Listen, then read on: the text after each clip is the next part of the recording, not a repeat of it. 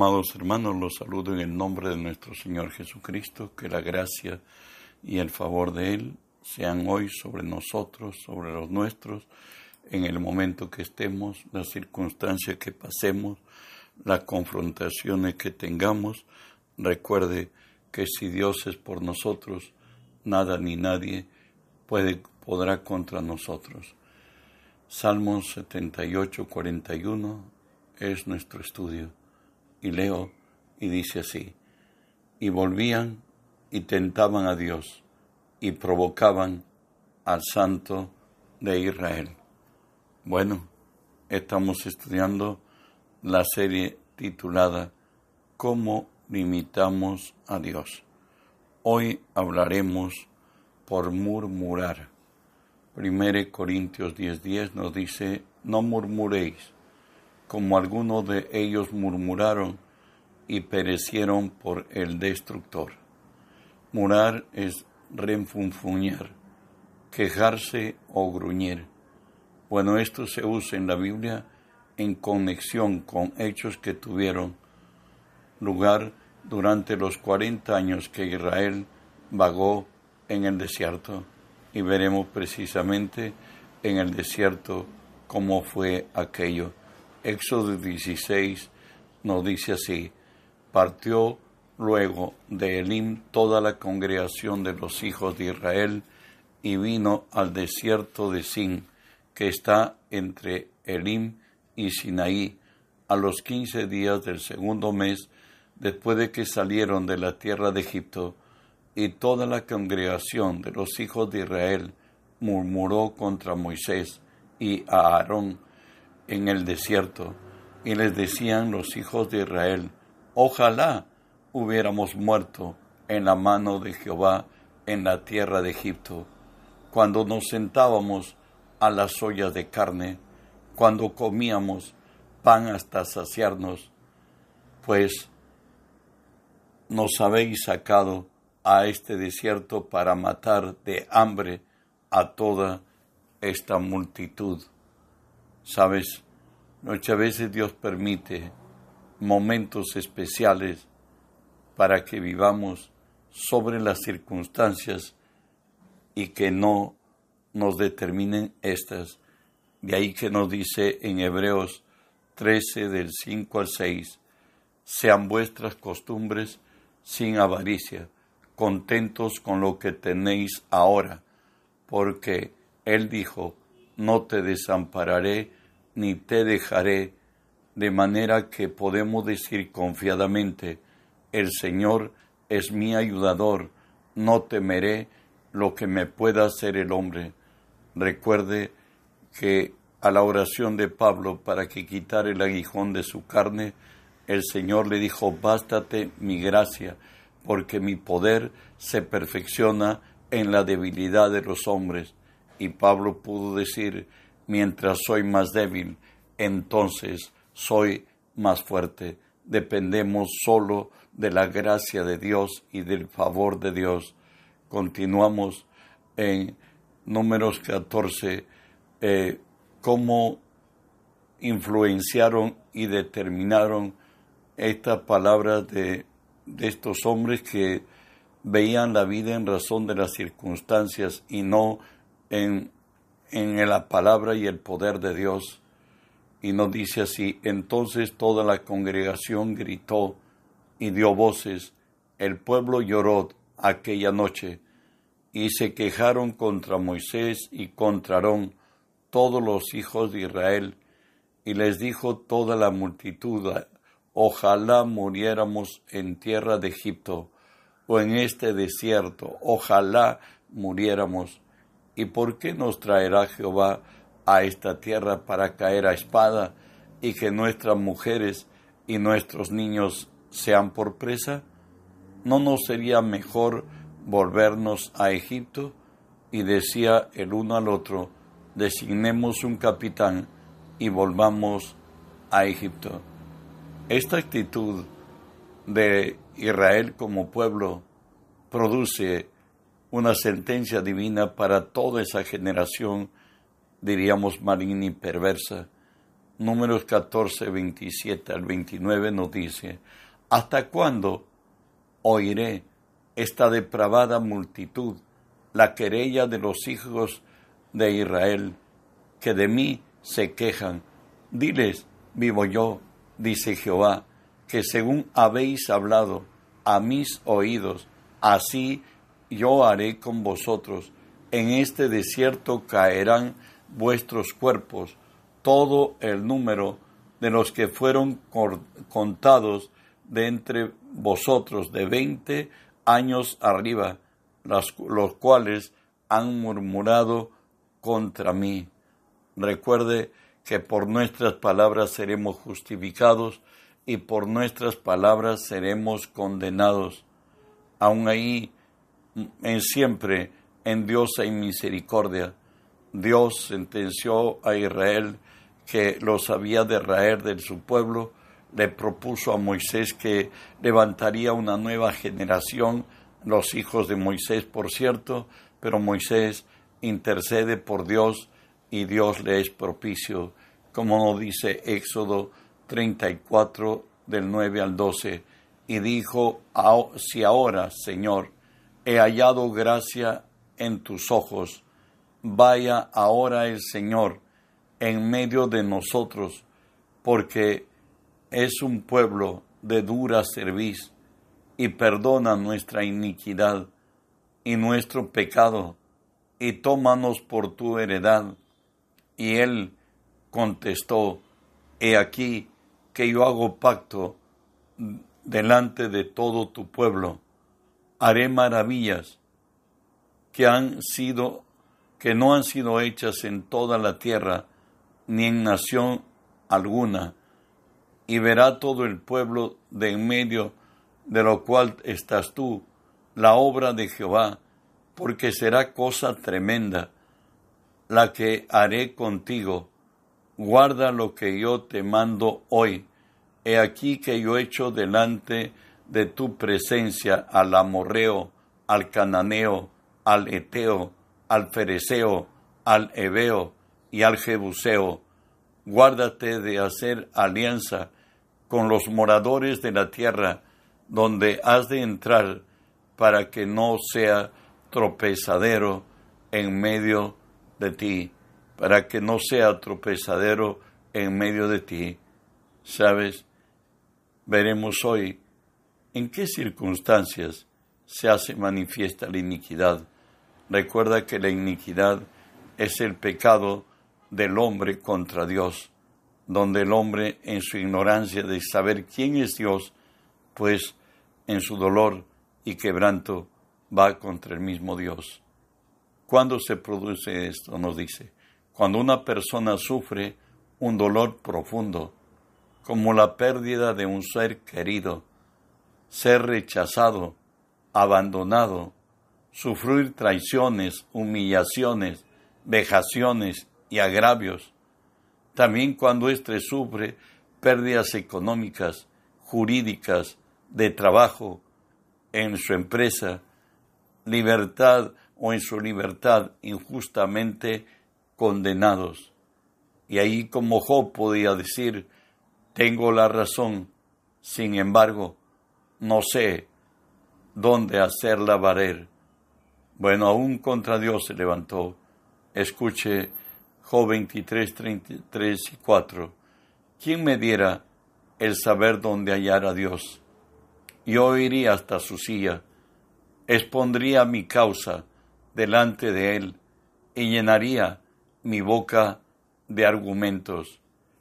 En el capítulo 16 de Job también Job sigue refiriendo, ojalá pudiese disputar el hombre con Dios como su prójimo, mas los años contados vendrán y yo iré por el camino de donde no volveré.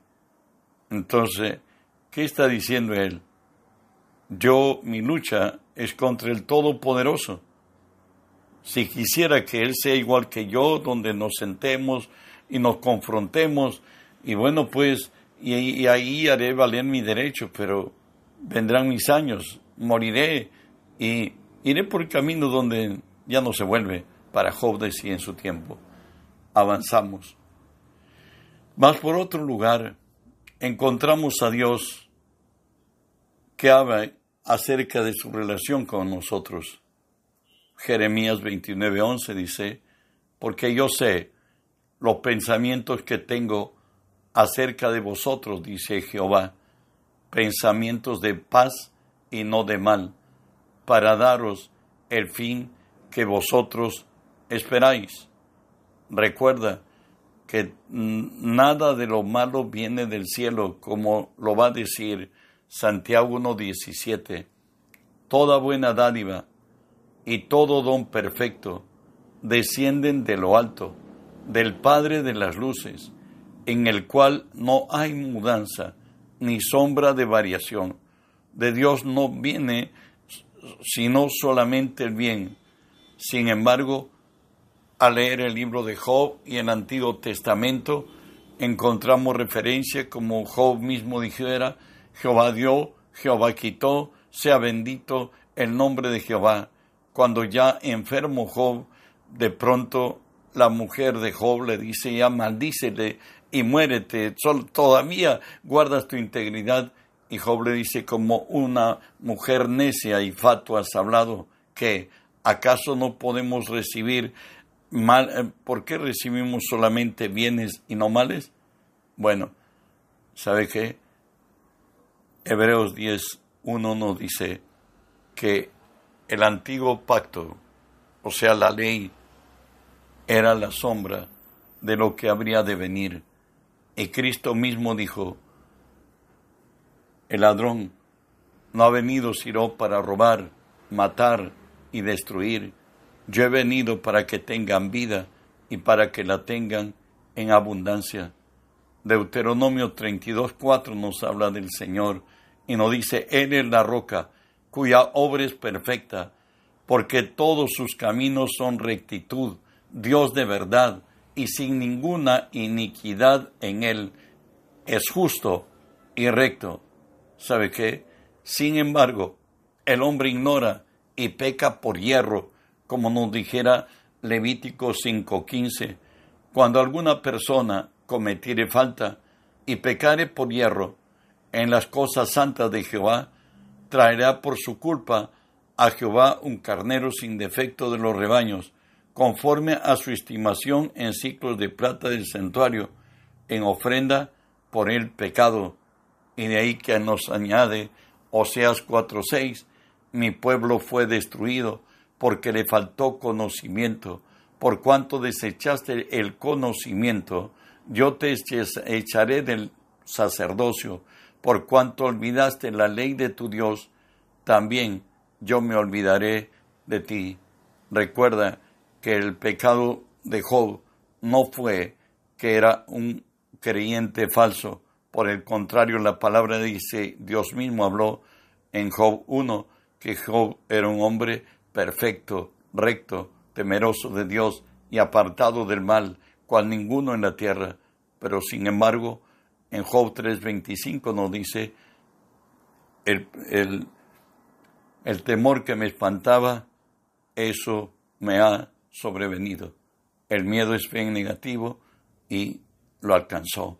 Por eso en Oseas 13:9 el Señor nos dice, te perdiste, oh Israel, te perdiste Juan, te perdiste María, te perdiste Julio, no sé, mas en ti está mi ayuda.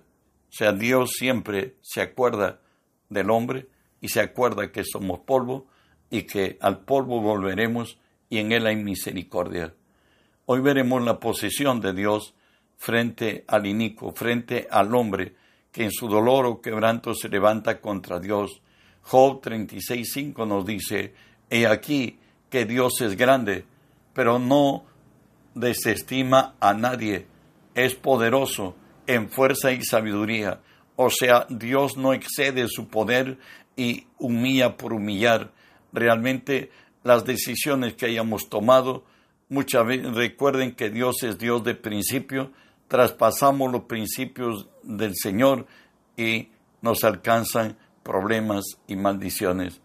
Y Job 36, 22, 23 nos dice, he aquí que Dios es excelso en su poder. ¿Qué enseñador semejante a él? ¿Quién le ha prescrito su camino? ¿Y quién le dirá, has hecho mal? En otras, nunca, nunca fue nulo su palabra y siempre persistió. Nadie pudo dejarlo sin efecto, prescribirlo, mas su palabra permanece para siempre. En Job 37, del 22 en adelante, nos dice así, viniendo de la parte del norte, la dorada claridad, en Dios hay una majestad terrible, Él es poderoso, al cual no alcanzamos, grande en poder y en juicio y en multitud de justicia, no afligirá, lo temerán por tanto los hombres. Él no estima a ninguno que se cree en su corazón sabio. Recuerde que Dios resiste al soberbio, pero Dios da gracia al humilde. Job 9.4 nos dice, Él es sabio de corazón y poderoso en fuerza. ¿Quién se endureció contra Él? ¿Y le fue bien? en otra, ¿quién se levantó contra Dios y ha seguido inmune? Bueno, pues nuestro pecado nos alcanza. Dios mismo le reprocha a Job y le fija las condiciones para que él pueda ser confrontado por el hombre. Y le dice así en Job 40, ¿invalidarás tú también mi juicio? ¿Me condenarás a mí para justificarte tú? Bueno, aquí está la condición que debe el hombre tener para confrontar con Dios. ¿Tienes tú un brazo como el de Dios? Y truenas con, con voz como la suya. En otra, tú haces tu voluntad.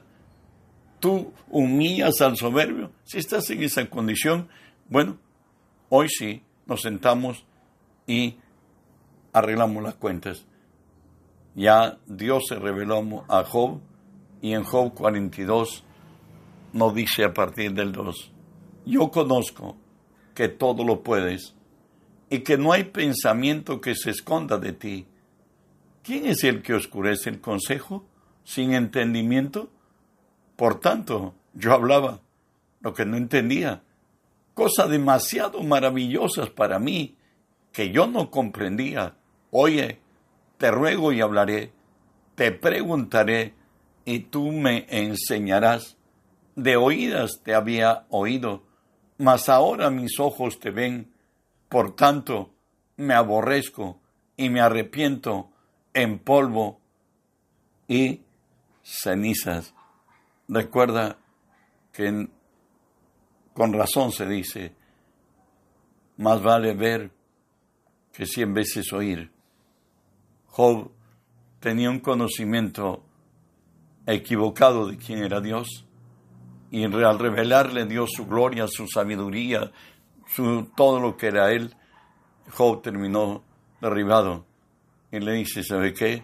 Yo hablaba lo que no entendía, cosa demasiadamente maravillosa que no comprendía. Ahora le pide a Dios, dice, oye, te ruego y hablaré, te preguntaré y me enseñarás. ¿Sabe qué? Yo hablaba necedades en otra manera. Dios dice que Él no responderá cuando clamen a Él los que se levantan contra Él, por cierto. Proverbios 1, 28 al 30 nos dice, entonces me llamarán y yo no responderé, me buscarán de mañana y no me hallarán, por cuanto aborrecieron la sabiduría y no escogieron el temor de Jehová, ni quisieron mi consejo y, no, y menospreciaron toda reprensión mía. Bueno, Dios es el Señor, se hace respetar. Por tanto, muchas veces en nuestra necesidad, incluso hasta en nuestras oraciones, pedimos a Dios cosas racionalmente y nos quejamos ante Él y blasfemamos su nombre. ¿Qué dice el Señor ante esta realidad del hombre? Isaías 59, 1 y 2 nos dice, He aquí que no se ha cortado la mano de Jehová para salvar, ni se ha agravado su oído para oír, pero vuestras iniquidades han hecho división entre vosotros y vuestro Dios y vuestros pecados han hecho ocultar de vosotros su rostro para no oír. Según de Samuel nos diría, clamaron y no hubo quien los salvase, aún a Jehová, mas no les oyó. Juan 9:31 nos dice las razones muy claras. Sabemos que Dios no oye a los pecadores, pero si alguno es temeroso de Dios y hace su voluntad, a ese oye. ¿Sabe qué? La murmuración es el arma del enemigo para destruir al pueblo de Dios. Murmurar es hablar entre dientes, manifestando queja, disgusto por algo, sin que, sin que la persona en cuestión esté presente. Es un rumor o chisme. Por eso Santiago 3.9 nos dice, con ella bendecimos a Dios y Padre, y con ella maldecimos a los hombres que están hechos a semejanza de Dios. Levítico 19 y 16 dice, no andarás chismeando entre tu pueblo ni atentarás contra la vida de tu prójimo. Yo Jehová. Recuerda, seis cosas aborrece Jehová y aún siete abomina su alma, los ojos altivos, la lengua mentirosa, el testigo falso que habla mentiras y el que siembra discordia entre hermanos. Que la gracia de Dios sea contigo. No olvides de, de reenviar este mensaje, pues el mundo entero, según Dios, debe ser lleno del conocimiento de Dios, como las aguas cubren la mar. Somos instrumentos de Dios y hagamos su voluntad. Reenvía a quien el Espíritu disponga que lo hagas. Bendiciones.